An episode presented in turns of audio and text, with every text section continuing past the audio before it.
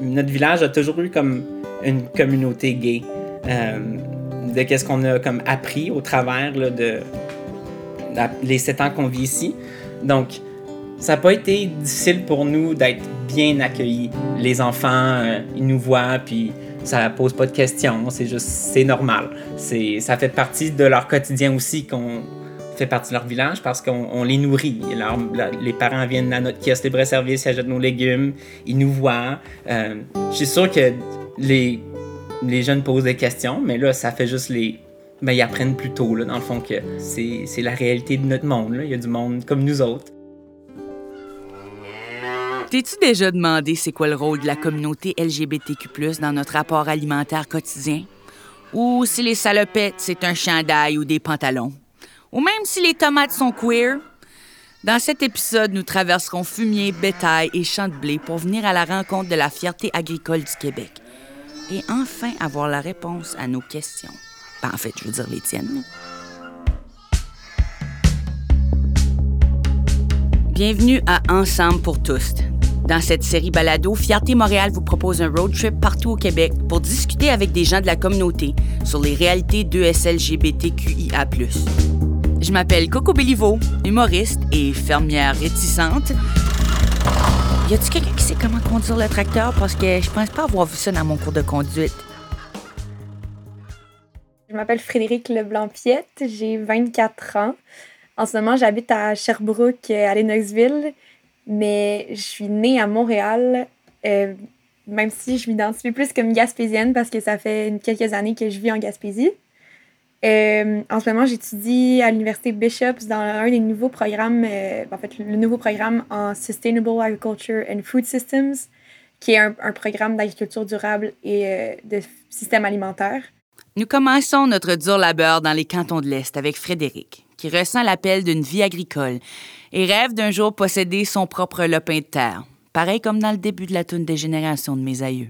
Puis moi, mon objectif, ça serait d'avoir une ferme autosuffisante, mais aussi qui redonne vraiment à la communauté. Là. Moi, je, vois plus ça comme euh, un appel, euh, un besoin, puis une évidence. Euh, j'ai beaucoup souffert d'éco-anxiété. J'en souffre encore beaucoup, comme beaucoup de monde de ma génération, je pense. Puis pour moi, c'était comme la solution, que me, redonner un peu le pouvoir pour me, me battre un peu contre cette cette fin qu'on nous dit un peu inévitable, puis que je sais que ça va arriver de toute façon, mais, mais d'un peu redonner à la nature puis euh, aux autres espèces qu'on a juste maltraitées toutes ces années. Fait que, ouais, c'est ça. Mon rêve, c'est d'avoir une ferme en Gaspésie euh, qui serait vraiment diversifiée, là, euh, des animaux, de la culture maraîchère, mais aussi des vergers. Puis je pense que mon, mon rêve ultime, ça serait avoir des moutons, des chèvres, puis filer la laine puis la, la teindre avec des végétaux. Moi, je m'identifie, euh, elle, euh, ben, comme une femme. Puis, euh, oui, je suis queer. J'ai toujours su que j'étais pansexuelle, mais vraiment attirée envers la, la, personne plus que le genre. puis, j'ai vraiment eu de la chance dans ma vie. J'ai été entourée de personnes qui étaient très acceptantes puis il y avait une grande acceptation, puis une grande ouverture. Puis dans mon programme, je pense que c'est tellement un programme niché, puis c'est, c'est pas mal juste des, euh, des personnes qui veulent changer le monde, qui, qui, ont une nouvelle vision de notre système, de notre société, qui veulent justement sortir de ce, de ce système, de ce chemin-là. Donc jusqu'à maintenant, toutes les personnes que j'ai rencontrées à Bishop sont vraiment des personnes ouvertes, puis je dirais 85% de mes amis sont queer. je dirais que j'ai plus ressenti une discrimination, pas par rapport au fait que j'étais queer, mais par rapport au fait que j'étais une femme. Euh, j'en ai parlé beaucoup aussi avec mes, mes amis là, avant, euh, avant qu'on se rencontre. J'ai fait un petit briefing. Est-ce qu'il y a des choses que je voulais que je dise? Ça? puis puis c'est vraiment quelque chose que, qui est partagé, un sentiment qui est partagé. Là. Euh, même j'ai un de mes collègues justement qui est un homme trans, puis lui, il dit que il ressent une différence par rapport à avant, quand il avant sa transition et maintenant, euh, le regard des autres, puis comment on le traite. Mais, mais oui, même euh, en classe, un petit peu, on a eu un cours pratique l'année passée, puis il y avait des, petits, des petites blagues, tu sais, de comme, ah, oh, vous avez pas votre permis de brouette. Puis, tu sais, c'est juste des, des, petits calls qui, qui, paraissent innocents, mais qui c'est vraiment frustrant à la longue. Euh, puis moi, l'année passée, j'ai été dans un processus pendant un an pour euh, partir une ferme avec... Euh, j'étais en trouble, dans le fond, avec une femme et un homme. Puis on voulait partir une ferme qui ça n'allait pas fonctionner à cause des assurances. et on revient au problème de d'acheter une terre, là, mais ça, c'est encore une autre chose. puis c'était vraiment tout le long, c'était OK, mais on, il allait parler à l'homme, les femmes, on était en arrière, puis tout le monde assumait toujours que c'était un couple, euh, homme-femme, puis il y avait une fille par rapport, il y avait jamais. C'est ça, toujours les préjugés de il y a besoin d'un homme, qu'est-ce que vous allez faire s'il n'y a pas d'homme, puis. Euh, j'ai un de mes amis aussi qui a travaillé sur une ferme qui était tenue par un, couple de lesbiennes. Puis c'était à chaque fois que euh, les deux femmes allaient dans des marchés, sais, des marchés publics, les gens venaient les voir, puis c'était comme Ah, ben là, c'est qui qui, s'occupe des réparations du tracteur? Qui conduit le tracteur? Ils se sont déjà fait demander ça. Puis c'est comme Ben, nous, on est capable, il n'y en a pas besoin d'hommes. Sinon, on demande de l'aide si on a un problème, mais on est capable. Euh, donc, c'est vraiment plus ce côté sexiste-là. Euh, puis j'ai l'impression que la communauté gay euh, homosexuel euh, des hommes est plus épanoui un peu dans le domaine de l'agriculture parce qu'il y a encore vraiment ce stéréotype-là, puis cette misogynie. Euh, c'est ça. Que plus encore que peut-être de la l'homophobie ou de la, la discrimination par rapport euh, à la communauté queer. Déjà que certaines personnes sont curieuses de savoir qui porte les salopettes dans les relations fermière-fermière, Frédéric anticipe qu'il y aura un lot de nouveaux défis quand elle deviendra agricultrice. C'est sûr qu'être agriculteur, c'est pas un métier facile. Tu fais pas ça pour faire de l'argent, définitivement.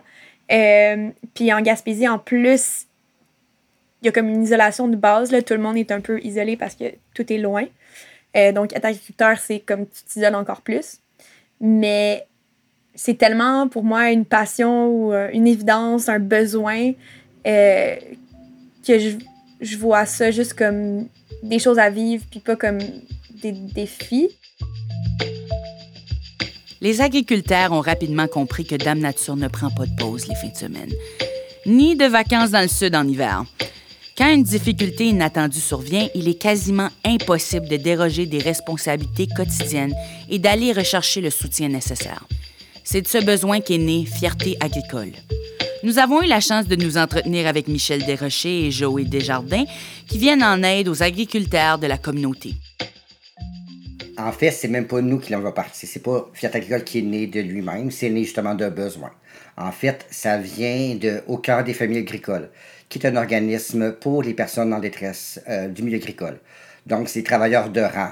Donc, au lieu des travailleurs de rue, c'est travailleurs de rang. Donc, spécialisés dans les réalités agricoles. Donc, exemple, un producteur qui ne va pas consulter un médecin parce que le médecin il va dire OK, t'es épuisé, prends des vacances. Malheureusement, des vaches, je peux pas mettre ça à off. Fait qu'on veut plus entendre ces réponses-là, prendre des vacances, parce qu'on sait que c'est impossible.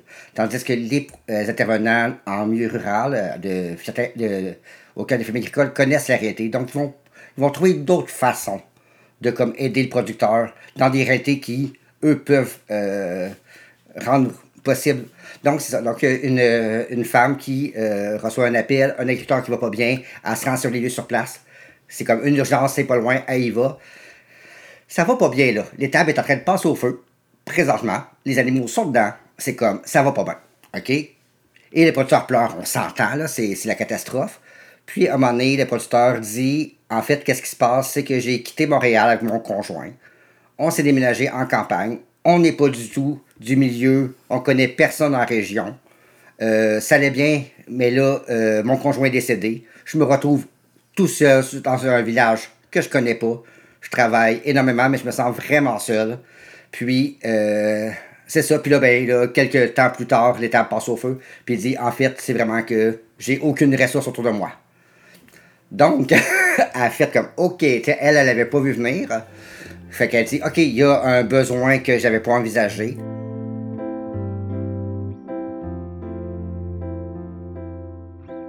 Mais c'est sûr que Fiat Agricole n'est pas que pour les agriculteurs. Premièrement, en fait, la plupart des gens ne sont pas agriculteurs. C'est soit des ouvriers agricoles, donc qui ont un salaire puis qui font autre chose, euh, qui sont pas propriétaires. On a des, vétérinaires, on a des enseignants en agriculture, on a des étudiants en agriculture, on a des jardiniers amateurs, on a des gens en horticulture. Euh, fait que les enjeux sont aussi divers que les personnes. Euh, souvent, qu'est-ce qu'on voit, c'est une socialisation qui lui est propre. C'est des gens qui, euh, pour x, y raison, ne se retrouvent pas dans les, propositions déjà offertes par les communautés LGBTQ+. Exemple, sont trop loin des grands centres. Fait que, ils veulent pas faire les 2, 3, 4 heures de route pour se rendre. Ou ne peuvent pas, tout simplement, parce qu'ils ont des enfants, parce qu'ils ont des animaux. Euh, ça peut être aussi... Euh, ça peut être aussi l'espèce d'incompréhension, justement, de... Euh, d'expliquer un métier. Quand on est tous ensemble, on, comprend. sais quand on dit il y a plus tété, tout le monde comprend. sais comme tout le monde comprend les impacts de dire il y a plus tété. Il n'y a pas de Ouais, mais pourquoi? Tu sais, ça ne nous dérange pas de le faire, puis quand il y a des, euh, nouvelles personnes qui rentrent et qui posent des questions, c'est correct. Tu sais, on, est là pour ça, mais on est aussi là pour juste des fois juste dire Ok, je comprends. Tu sais, on n'a pas besoin de savoir plus. Dans le village agricole, des fois, juste à dire J'ai des scarabées japonais, tout le monde comprend c'est quoi des scarabées japonais, puis tout le monde comprend que ça fait, ça fait suer tout le monde, tu sais. Pendant que le scarabée japonais s'attaque aux arbres fruitiers, allons vers de meilleurs pâturages pour rencontrer Stéphane Lambert, qui nous a parlé de son changement de carrière sans lactose. Mon nom est Stéphane Lambert. Euh, je suis présentement propriétaire euh, de ma nouvelle compagnie en événementiel, Faucon Événements. J'ai été producteur laitier depuis, depuis, depuis mon, enfance. En fin de compte, je suis né sur une ferme. Euh, et par la suite, jusqu'à l'âge de 37 ans, j'ai travaillé euh, sur la ferme en étant propriétaire aussi. J'avais acheté euh, de mes parents avec ma soeur et mon beau-frère. Et à 36 ans, j'ai décidé, 36 ans, 37 ans, j'ai décidé de retourner aux études et de, de, de changer de métier, vraiment d'aller dans une autre direction, soit l'événementiel.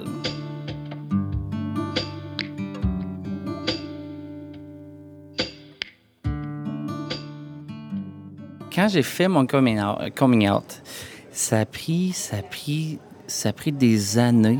Mais tu sais, des années, est-ce que c'était des années de questionnement? Est-ce que c'était des années malheureuses avant mon coming out? Non. J'ai eu des relations avec des femmes, mais je suis pas. Euh, j'avais pas le feeling que c'était ça. Ben, l'amour, puis faire l'amour, j'avais comme pas l'impression que c'était ça. Ça a duré un 5-6 ans. Et euh, lorsque ma nièce est née, euh, ma nièce elle a une malformation. Le syndrome, je peux pas vous dire, je crois que c'est syndrome 12 ou 21, je, ne peux pas, je vais pas me tromper, mais c'est une, une grande maladie qu'il n'y a pas beaucoup d'enfants qui sont malades, euh, qui sont atteints de ça au Canada et mondialement. Et ma nièce, elle peut pas marcher, elle peut pas parler, elle peut pas voir. Alors, quand je suis arrivé, quand ma soeur elle a eu la petite, euh, je suis arrivé, puis là, moi, ça m'a donné un coup. Vraiment un coup. Ça m'a. J'ai tombé, euh, j'ai tombé de haut. J'ai fait une dépression. Et ça, c'est dur de l'accepter. Moi, c'est vraiment, au début, c'est que on vit dans un milieu. Moi, c'est, j'avais ma ferme dans ce temps-là. Il euh, n'y a personne qui s'en est rendu compte que j'allais réellement mal parce qu'on fait, on, se met une carapace. Hein, on veut montrer qu'on est bon, on veut montrer qu'on est fort. Mais moi, j'habitais tout seul à ma maison. Je me souviens, j'arrivais euh, de faire mon train à l'étable.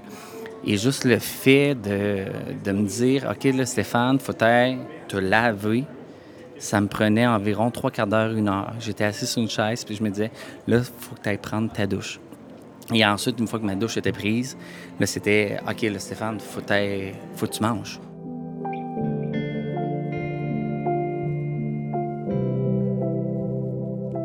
Et par la suite, c'est lorsque cette période-là, ces quelques mois, là, sont passés, je me suis rendu compte que j'allais mieux. Puis, bizarrement parlant, c'est après que j'ai décidé d'aller consulter pour savoir qu'est-ce qui s'était passé pourquoi du jour au lendemain, ça va bien? Pourquoi du jour au lendemain, j'ai envie de rire? Pourquoi du jour au lendemain, j'ai envie de sortir, voir mes amis? Mais pour me rendre compte que c'était une dépression que j'avais fait. Euh, comme j'ai mentionné, c'est pas une dépression sévère, mais c'était quand même une dépression. Puis par la suite, ça me rentrait dedans. Je me suis dit, soit je me suis dit, ma, nièce, elle peut pas parler, elle peut pas boire, elle peut pas se déplacer.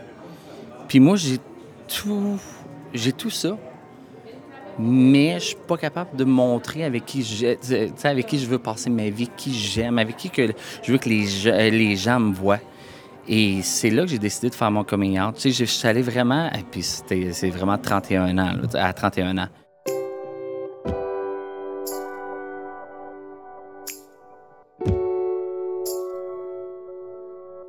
Le matin, j'étais arrivé chez mes parents. Mon père est au téléphone. Ma mère a de la misère avec son imprimante. Puis là, elle me dit Stéphane, j'ai besoin d'aide pour mon imprimante. Puis moi, je me dis Eh mon Dieu, si tu savais qu'est-ce que je vais t'annoncer dans quelques minutes. Mon père raccroche au téléphone. Là, je dis à mes parents Écoutez, là, j'ai quelque chose à vous dire. J'ai dit là, soyez-vous. Là, j'ai dit, je suis pas malade, j'ai pas de cancer, j'ai pas rien. J'ai dit, je veux juste vous dire qu'à Noël, je vais être accompagné, mais ça va être accompagné d'un homme je vais être accompagné d'un homme. Et là, mon, plus je dis à mes parents, j'ai dit, écoutez, j'ai dit, si vous voulez pas que je vienne accompagner, j'ai dit, je vais comprendre, étant donné que c'est comme dans deux semaines, puis là, que je fais mon coming aussi. Et mon père, euh, mon père, sacré, il est décédé mais, maintenant, mais il a sacré toute sa vie. Et de son verbal, il dit, euh, voyons, tabernacle Stéphane, il dit, euh, ton chum va toujours avoir la place ici, avec nous. Fait qu'il dit, il est crissement le bienvenu à la maison. Fait que après ça, je suis parti. Euh, j'ai fait mon coming auprès de, mes autres sœurs, une par une. Et euh, jusqu'en soirée, en fin de compte, euh, je me souviens, il faisait super froid, il faisait temps. C'était une tempête de neige aussi. Fait que j'ai vraiment fait mon coming en une journée une grosse journée. Vraiment une grosse journée. Puis ça va faire. Euh, ben oui, je l'ai fait à 31 ans, j'ai 41 ans. Ça va faire 10 ans. Fait que oui, ça fait 10 ans que. Ça va faire 10 ans que j'ai fait mon coming out. Ouais. Le coming out de Stéphane nous montre que dans le milieu agricole, peu importe ton orientation ou ton identité de genre, la nouvelle main-d'œuvre est toujours la bienvenue. Dans mon milieu de travail, ça s'est quand même, ça s'est super bien passé, dans le sens que j'ai toujours été quelqu'un qui, aimait rire, puis je continue à rire, euh, même, après toutes ces années. La vie est super belle, mais euh, je parle fort, euh, j'ai des, j'ai des bonnes relations. je ne l'ai pas caché. Une fois que mon coming out était fait, euh, je ne l'ai pas caché. Quand on parle euh, de, moi, de mes collègues de travail, moi, je travaillais vraiment avec mon beau-frère qui était mon associé, ma soeur aussi. Mais après ça, c'était plutôt des fournisseurs. Euh, les vétérinaires, les, les, personnes responsables de l'alimentation des animaux, les meuneries, tous les autres fournisseurs de tracteurs, d'essence. je l'ai fait, mais ça s'est super bien fait dans le sens que les gens, j'ai jamais, jamais eu de mauvais commentaires. Jamais.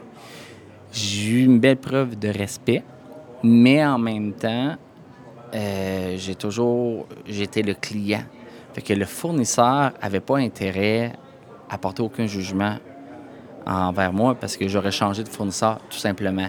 Mais j'ai jamais, jamais, jamais eu de mauvais commentaires. Euh, puis il faut, euh, faut être fier, faut, faut, se promener à la tête haute là, euh, pour, euh, pour ça. Mais sinon, euh, il y a un fournisseur qui, à un moment donné, en région, je ne sais pas si ça se fait comme ça aussi dans la région de Montréal ou Québec, je ne sais pas. J'avais un fournisseur qui, qui amenait, qui nous donnait un, un, cadeau à toutes les années. Puis à toutes les années, c'était un, calendrier de, de femmes, de, de, femmes tout nues. Puis à un moment donné, j'ai dit, écoute, j'ai dit, moi, ton calendrier, c'est pas moi. J'ai dit, ça, ça, prendrait un, prendrait un calendrier d'hommes. Puis il était vraiment surpris, mais j'ai eu droit à mon calendrier d'hommes.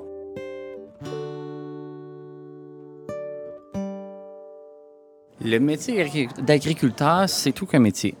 c'est un grand métier. Le métier, pour moi, le plus important.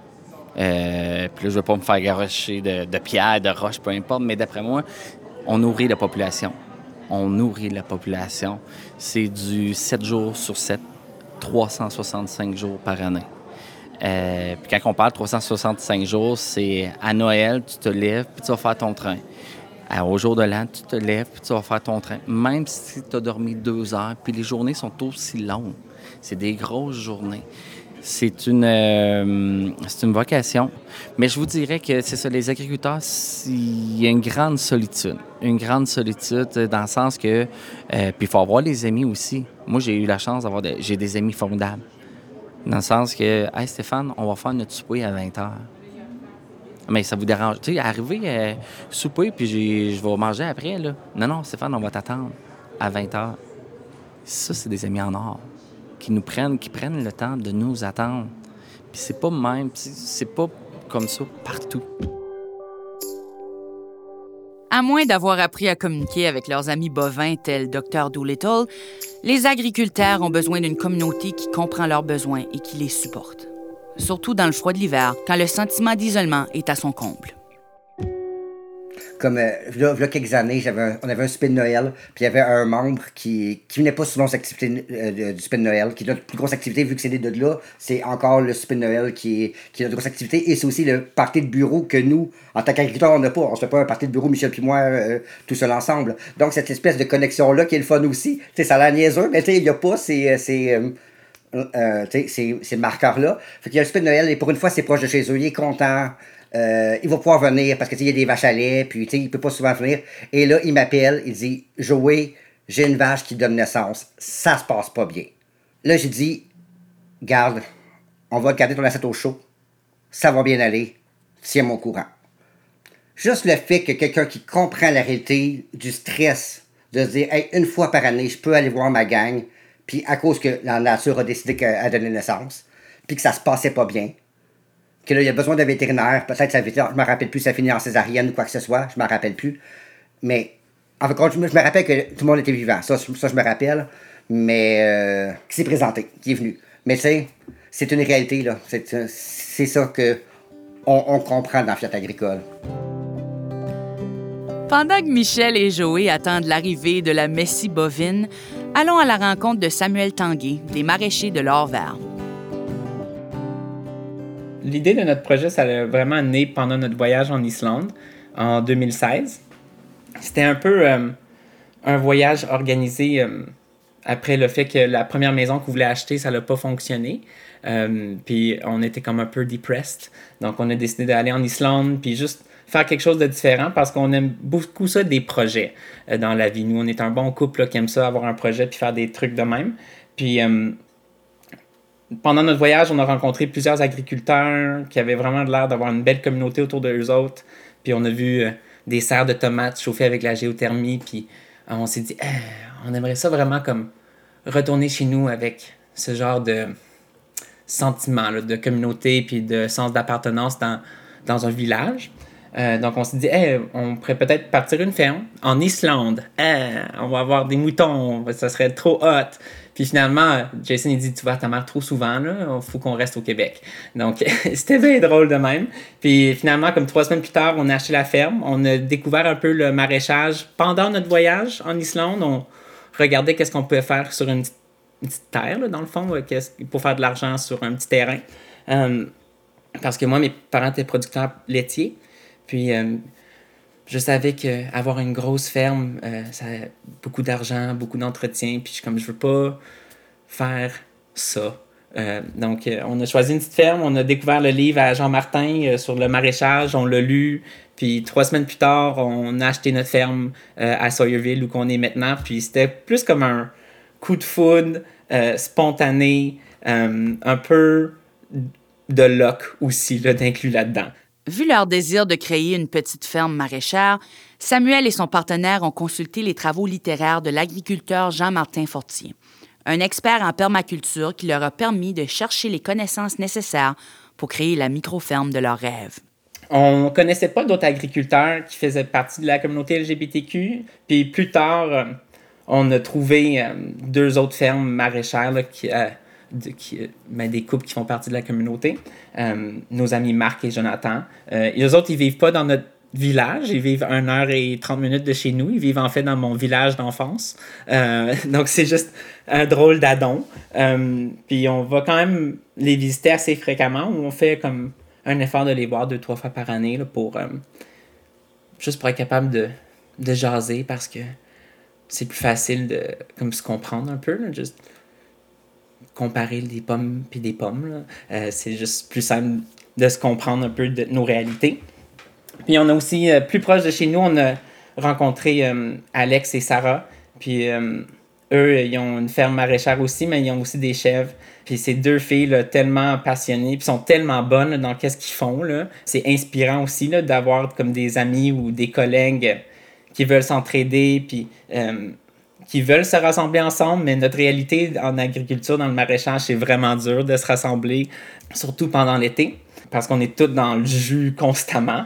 Euh, mais quand on est ensemble, c'est toujours plaisant d'être capable de juste parler de nos réalités, de chiller, puis de juste être nous autres.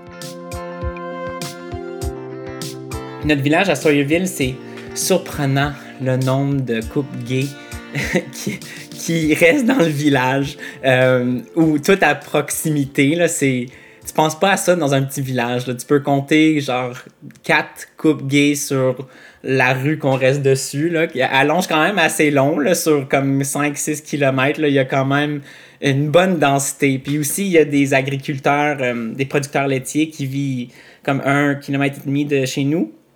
Puis euh, c'est des gros producteurs laitiers. C'est un couple gay aussi. Euh, ils sont bien connus dans, dans le village, bien respectés. Notre village a toujours eu comme une communauté gay. de qu'est-ce qu'on a comme appris au travers de les sept ans qu'on vit ici. Donc, ça n'a pas été difficile pour nous d'être bien accueillis. Euh, puis notre orientation sexuelle n'a comme pas un impact dans notre quotidien. Genre, on peut marcher dans notre rue, puis on, on tient les mains, puis c'est juste normal. Puis euh, les enfants, euh, ils nous voient, puis ça pose pas de questions, c'est juste, c'est normal. Ça fait partie de leur quotidien aussi qu'on fait partie de leur village parce qu'on les nourrit. les parents viennent à notre kiosque libre-service, ils achètent nos légumes, ils nous voient. Euh, je suis sûr que les, les jeunes posent des questions, mais là, ça fait juste les. Ben, ils apprennent plus tôt, là, dans le fond, que c'est la réalité de notre, ben, notre, monde. Là. Il y a du monde comme nous autres. Euh, puis, c'est ça. C'est vraiment le fun à voir. C'est un beau petit village, puis on a toujours été bien accueillis.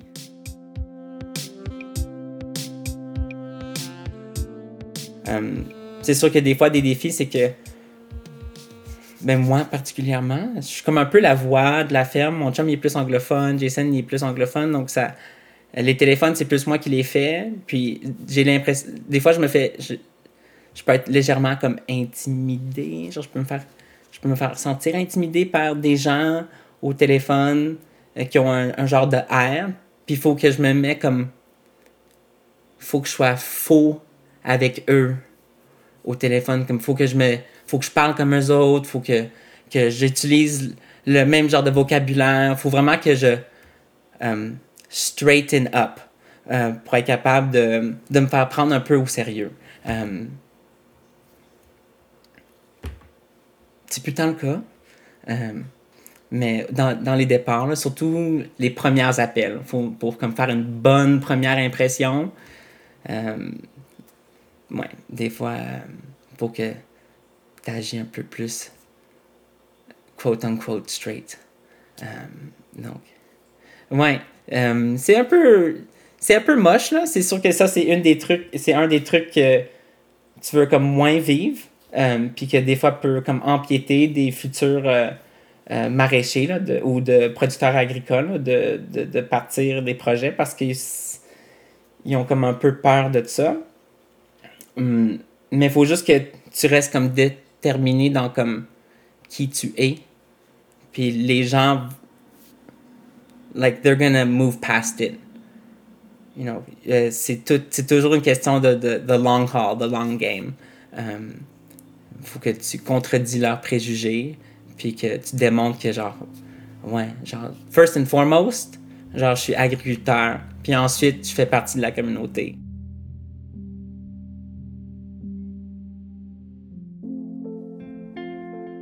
Dans le but de partager leur savoir d'une manière qui les ressemble, nos deux fermiers maraîchers ont décidé de se lancer dans le mentorat pour les jeunes qui rêvent à un futur en agriculture.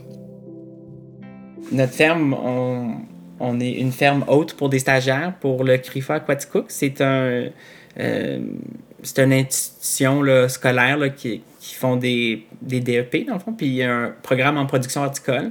Puis ça fait trois, depuis 2020, 2020-2019, qu'on reçoit des stagiaires au printemps et à l'automne euh, de ce programme-là en production horticole. Et notre identité ou notre appartenance à la communauté puis notre ferme, c'est vraiment comme tricoter ensemble. On fait, on est, euh, c'est un vient avec l'autre là. Euh, on a un drapeau de fierté dans notre salle de conditionnement qui est là tout le temps, puis on n'a pas peur de démontrer notre fierté. Puis ça résonne beaucoup avec les étudiants là, de, du programme, puis surtout les, les jeunes aspirants agriculteurs qui font partie de la communauté. On a toujours au moins un stagiaire qui fait partie de la communauté, euh, qui participe à notre ferme, qui est chez nous pour euh, euh, trois mois, un jour semaine. Ce n'est pas des gros stages, mais quand même, ça leur permet de comme, voir notre réalité, de faire partie de la communauté, puis d'être agriculteur et voir qu'est-ce qui est possible pour eux autres. Puis qu'ils savent que oui, c'est possible, oui, il y a des défis, mais c'est pas quelque chose qui est comme insurmontable.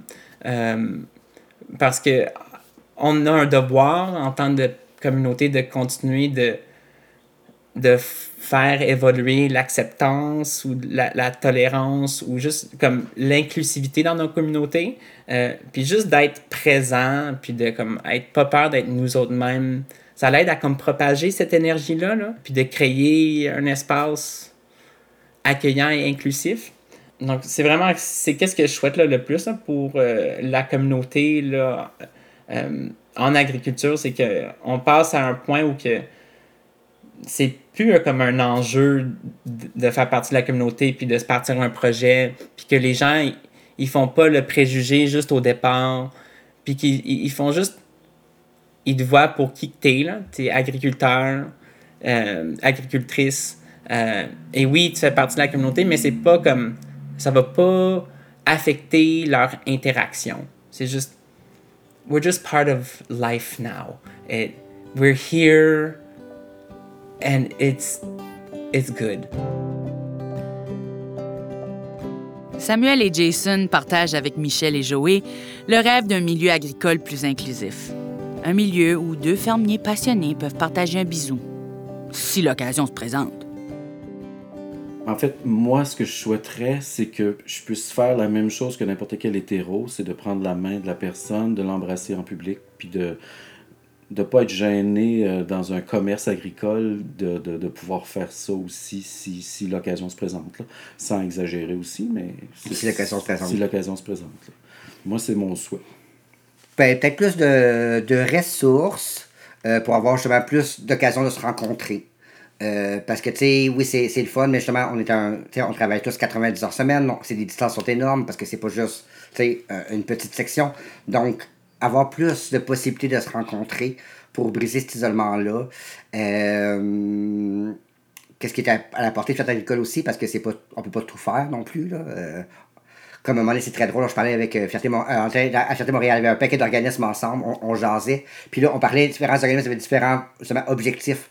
Puis ils disaient, ah, moi, je voudrais monter à 300 membres, je voudrais monter à, à 10 000 membres, bon, etc. Je sais plus c'était quoi les, les chiffres à l'époque. Puis ils ont dit, c'est quoi ton objectif cette agricole? Puis j'ai dit, moi, c'est juste de rester le même nombre de membres. Puis en fait, comme mon Dieu, jouer, c'est quoi cette histoire-là? Mais j'ai dit, on perd une, une, ferme au Québec par jour.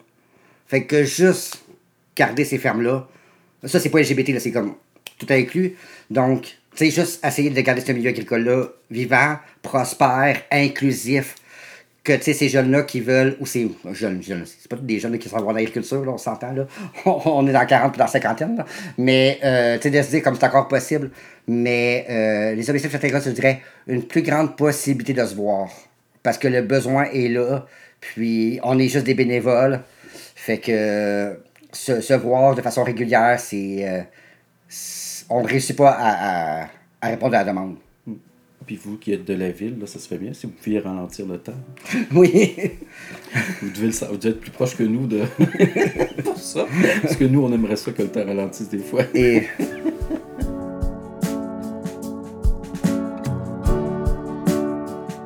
C'est pas un secret que la vocation d'agriculteur est demandante.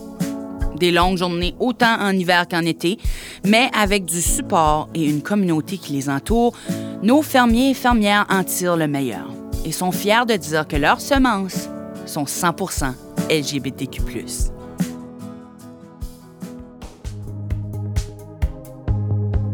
Fierté Montréal souhaite reconnaître le soutien financier du programme de promotion de l'égalité des sexes, de l'orientation sexuelle, de l'identité et de l'expression de genre du ministère des Femmes et de l'égalité des genres du Canada, qui a permis la réalisation de la série balado Ensemble pour tous.